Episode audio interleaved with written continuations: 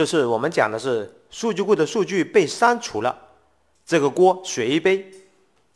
这是很多年前的一个项目，当时我是项目经理。这个项目小组犯了一个很很很很很低级的一个严重错误。当时我们要做一个小升级，系统要增加一些功能以及完善改善一些缺陷。升级其实只需要做两个部分的事情，一个就是数据库的升级，另外一个就是程序的更新，非常的简单。我当时准备请假一周去处理一些私人事情，所以呢，我就把相关的工作交接给项目组的其他成员了。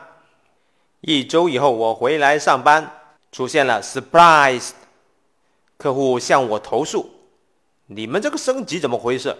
怎么数据都没有了？”我心里面想，这怎么可能？我去查看了一下系统的数据库，我的妈呀，很多表格的数据库都没有啦，这是怎么回事呢？原来我发现我们项目小组犯了两个超级低级的错误。第一个低级的错误，它就是利用了数据库系统自动生成的升级脚本去升级。而这个自动生成的升级脚本非常的坑爹，它的处理逻辑就是先看一下有没有这个表格，如果有的话就把它删掉，重新再建一个。所以呢，表格里面的数据都没有了。项目小组犯的第二个低级错误呢，就是没有做数据库备份。我们要求升级之前必须先做数据库备份，结果没有人做。现在麻烦大了，数据没有了，而且没有备份。客户要追究责任，我的老板在拍桌子。作为项目经理的你，你应该怎么办呢？慢，以下有四个选择，你会选哪一个？选项 A，找出犯错误的小组成员，让他承担责任。选项 B，客户也要承担部分责任。为什么这样子说呢？因为客户也有 IT 部门。IT 部门是需要每周去备份他们的数据库的，结果他们没有做到。选项 C，咱们规定了升级之前要备份，但是没有做到，这样说明我们的流程并不完善。我们需要完善我们的流程，并且要切实执行。选项 D，作为项目经理，项目的所有问题都是你的问题，项目经理应该承担。全部的或者说主要的责任，选项 A、B、C、D，你会选哪一个呢？嗯，当时我们的老板专门召开了高层特别会议，老板在会议上拍桌子：“谁干的好事？”我心里面比较淡定，因为我有不在场证据，因为我请假了一周嘛。老板继续问：“谁干的好事？”我就把我的项目小组成员怼出来了。其实我是绝对不会干这种事情的。作为一名统帅，如果随便就把手下怼出来，那么手下怎么可能会为你卖命呢？所以选项 A，找出错误的成员，让他们承担责任，我是绝对不会干的。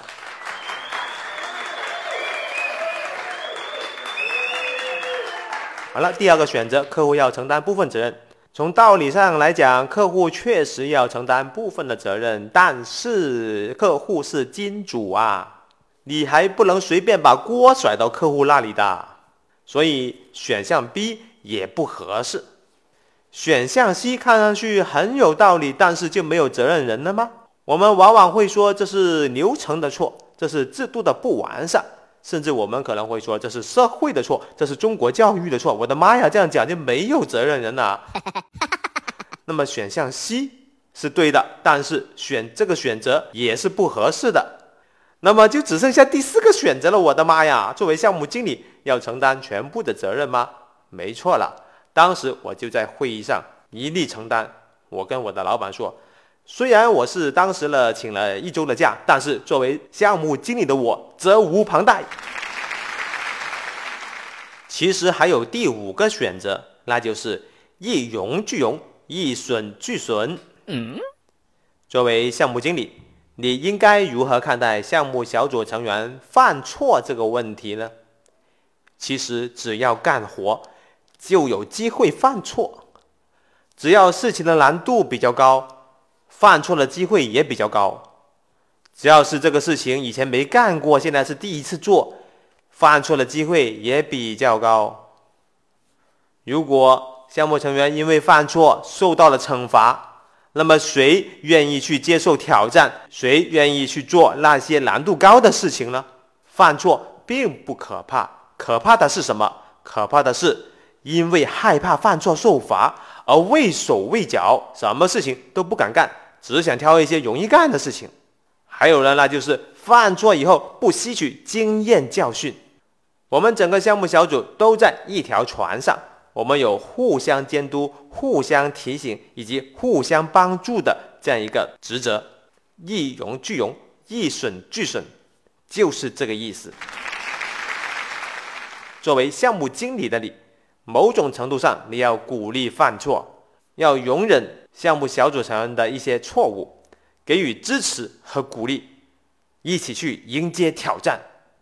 当然，如果项目出了问题，上面有人要问责，而且要问责到个人，这个时候你应该怎么办？你就可以把项目成员怼出去，这是绝对不能做的。作为项目经理的你，你需要一力承担。我是大大大火球，本案例纯属艺术创作。如有雷同，那可能就是真的。感觉不错的话，点个赞吧。下次再见。